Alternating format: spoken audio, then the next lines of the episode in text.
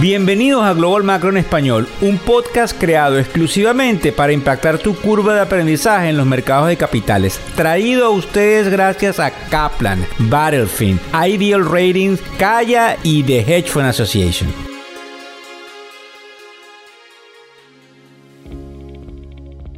¿Cómo están? ¿Cómo les voy? Es miércoles 6 de septiembre del año 2023. Aquí vamos nuevamente con el buenas noches, buenas tardes o buenos días. Como ustedes saben, es el primer podcast para los afluentes o lo que en inglés se llaman los high net individuals, pero por toda la dinámica de la inclusión y la diversidad, tenemos una cantidad de estudiantes, una cantidad de jóvenes profesionales y una cantidad de familias que también se benefician de todo este proceso, que inclusive no invierten en el mercado de capitales, pero consideran que la economía les afecta como realmente es directa o indirectamente. Fíjense bien. Vamos a, tocar el tema hoy de los aspectos positivos o negativos del mercado. Cambiamos un poco la dinámica porque vamos a hacer un panorama general de lo que está sucediendo a esta hora, que son las 7 y 49 de la mañana, hora del este de los Estados Unidos. Nos llama la atención antes de entrar en materia el hecho de un titular que hay en el Wall Street Journal donde dice que las aerolíneas en los Estados Unidos estarían aumentando los descuentos en un intento por impulsar la demanda tras el final de la temporada de viajes de verano. Otra de las cosas que nos llama la atención el día de hoy es el hecho de que Apple recibe noticias eh, que le afectan directamente desde China. Ustedes lo van a ver en los medios de comunicación, pero quizás es la noticia del día, donde se les piden que los gobiernos eh, en China los empleados no utilicen iPhones. Eso es bien interesante e importante. Como ustedes saben, China movió una de sus fábricas más importantes a India, así que pueden haber algún tipo de represalias. Y la Reserva Federal, eso también es interesante, dice que pudiese duplicar su pronóstico de crecimiento en los Estados Unidos. Pero fíjense bien, vamos a estar hablando de los aspectos positivos y negativos del mercado y ustedes mismos se van a hacer su juicio de opinión y van a poder entender por qué en algunos casos es tan complicado saber por dónde va el mercado de capitales, pues ambas vertientes pudiesen tener lo que nosotros denominamos lógica. Fíjense bien, esta mañana hay un panorama mixto donde los bonos del Tesoro de Estados Unidos, en el caso del dólar y el petróleo, están un poquito estables, pero hay un ambiente apagado en las acciones. Ya vamos a ver cómo están los futuros. Esto se debe a algunas frustraciones en los rendimientos y un dólar que está fuerte con respecto a otras monedas. Y eh, allá lo que nos llama la atención, que es el hecho de que el Banco de Japón, todo está totalmente interconectado. El Banco de Japón dice que pudiese endurecer su política y eso pudiese eh, eh, avivar el proceso inflacionario a nivel mundial. Ellos, como ustedes saben, tienen una de las economías más grandes del mundo y todo está interconectado. En el caso de los pedidos de fábrica de Alemania fueron débiles sin embargo, los funcionarios del Banco Central Europeo advierten que no se debería suponer que ellos no van a subir tasas de interés. Eso obviamente está contradicho con lo que dicen los datos alemanes. Y eh, pues indudablemente tengo que volver a repetir lo que ya le dije con respecto a la noticia del día que tiene que ver con la prohibición de lo que sería eh, los teléfonos celulares iPhone en China, al menos para el gobierno chino. Pasando a lo que serían los aspectos negativos. Empecemos por lo malo para después despedirnos con lo bueno. El panorama económico global está lleno de complejidades e incertidumbres y eso lo sabemos todos. El PMI, que es el Purchasing Manager Index de servicios de Kaizen de China, no cumplió con las expectativas lo que indica que en esa economía hay una desaceleración clave. Al mismo tiempo, las tasas de inflación, sí, tenemos que nombrar países como Filipinas, Corea del Sur y Tailandia superaron las proyecciones, añadiendo combustible quizás a las preocupaciones mundiales sobre la inflación. Una encuesta del Banco Central Europeo también revela un aumento en lo que serían las expectativas de inflación a tres años, que son las expectativas inflacionarias que marcan el digamos, la idiosincrasia del ser humano, que a su vez marca la idiosincrasia de las corporaciones.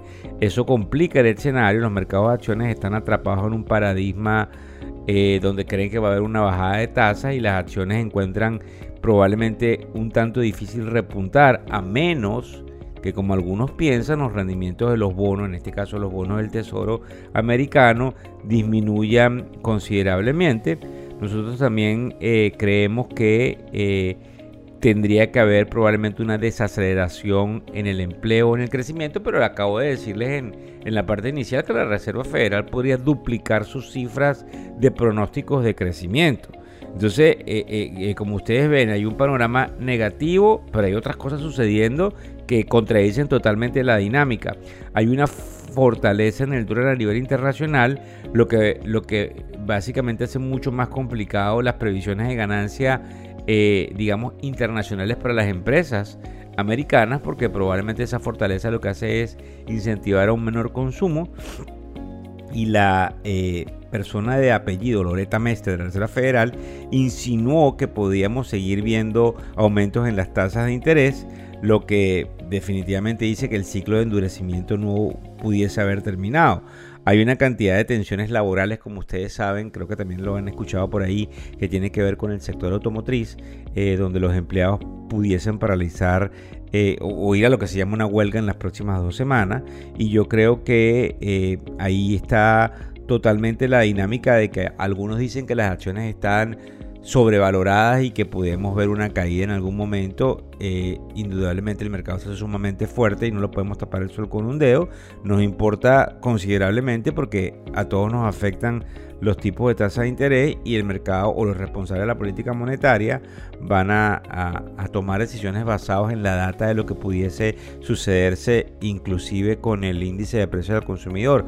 Por cierto que hoy día en lo que sería el, el, el, newsletter que les llega, lo que es el Global Macro Inbox, que les llega a sus emails, estuvimos hablando de lo que nosotros creemos que pudiese pasar con algo que se llama el crecimiento nominal del Producto Interno Bruto y de las eh, e, exacerbaciones inflacionarias que hay allí y que no podemos dejar de pasar. Son un poco técnicas, pero son muy importantes. En el caso de los aspectos positivos, Obviamente el martes por la mañana el gobernador de la Reserva Federal, otro de apellido Waller, dice que, que probablemente ya está descontado que en septiembre no va a haber una subida de tasas de interés y eh, sugieren algunos informes, eh, vienen algunos informes de China que dicen que eh, probablemente el mercado inmobiliario está resaltando. Creo que van a leer por ahí también que hay una compañía que se llama Casa Grande de China, real estate, que sube 70% al observar que otra de las competidoras que se llama Country Garden no entró en default. Eso es bien importante porque acuérdense que China eh, nos afecta a todos.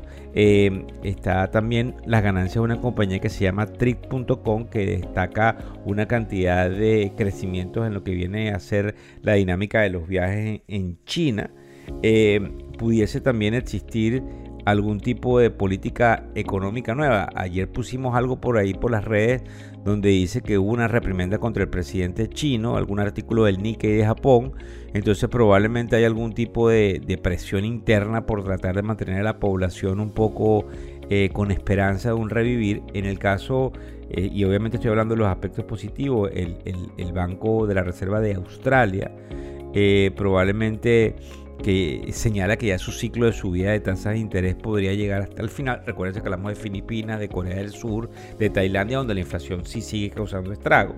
Y, obviamente en esta parte entonces positiva, pues nosotros estamos observando que parecieran que algunos de los que llaman a lo que vamos, lo que va a ser un soft landing, un aterrizaje suave, parecieran eh, eh, eh, estar sugiriendo que eso es lo que viene y que esos son los indicadores que tenemos que enfrente de nosotros. Es muy difícil tomar posición porque creo que dentro de la dinámica que hacemos en el, en el podcast está tratar de llevarlos a ustedes de la mano. Sumamente complejo esto, nos interesa y nos importa todo el proceso de la data. Les acabamos de narrar lo que eh, en general está sucediendo en el mercado, ya lo vamos a ver un poco más en detalle. También les dijimos los aspectos, eh, digamos, negativos y positivos del mismo a lo que se encuentran los managers para que ustedes vean en el pre-market. Los futuros están cayendo ligeramente, prácticamente los tres índices, el Dow Jones, el Standard Poor's 500 y el Nasdaq alrededor de 0.25%. Nos llama la atención indudablemente que los bonos del Tesoro siguen, en el caso del bono a 10 años, en 4.24. Esto no está reflejando una caída de tasas de interés, pero recuérdense lo que les hablaba el Banco de Japón, porque eh, la política monetaria japonesa mueve la política monetaria mundial. Eh, interesante también el caso de las criptos. Por ahí pusimos en la parte del newsletter de hoy algunas cosas interesantes. No quisimos poner una noticia que llamaba a, una, a un bajón en las criptos porque no quiero ser pájaro de maragüero, pero estamos en los 25.713 con respecto al Bitcoin. Les doy las gracias por seguirnos en todas y cada una de las redes sociales con una cantidad de información que creemos que les puede impactar. Venimos con una dinámica mucho más fluida dentro de los productos de factores económicos, así que esperamos que tengan un excelente miércoles 6 de septiembre. Hasta luego. El podcast Global Macro y de Factores Económicos ofrece una visión global de los mercados de valores y dicho análisis es producto de la compilación traída por diferentes fuentes de investigación de mercados institucionales por motivos y declaración regulatoria. Este podcast no debe ser interpretado como una recomendación precisa en inversiones, bien sea en productos y o vehículos financieros. Y además, sugerimos consultar con su respectivo asesor particular de inversiones o su equivalente en caso de suscitarse cualquier duda que pudiese derivarse de nuestra fuente informativa. Este podcast es narrado por Víctor Hugo Rodríguez, quien es un conocido profesor y comunicador financiero, cofundador de la plataforma educativa ilafin.com. Muchas gracias.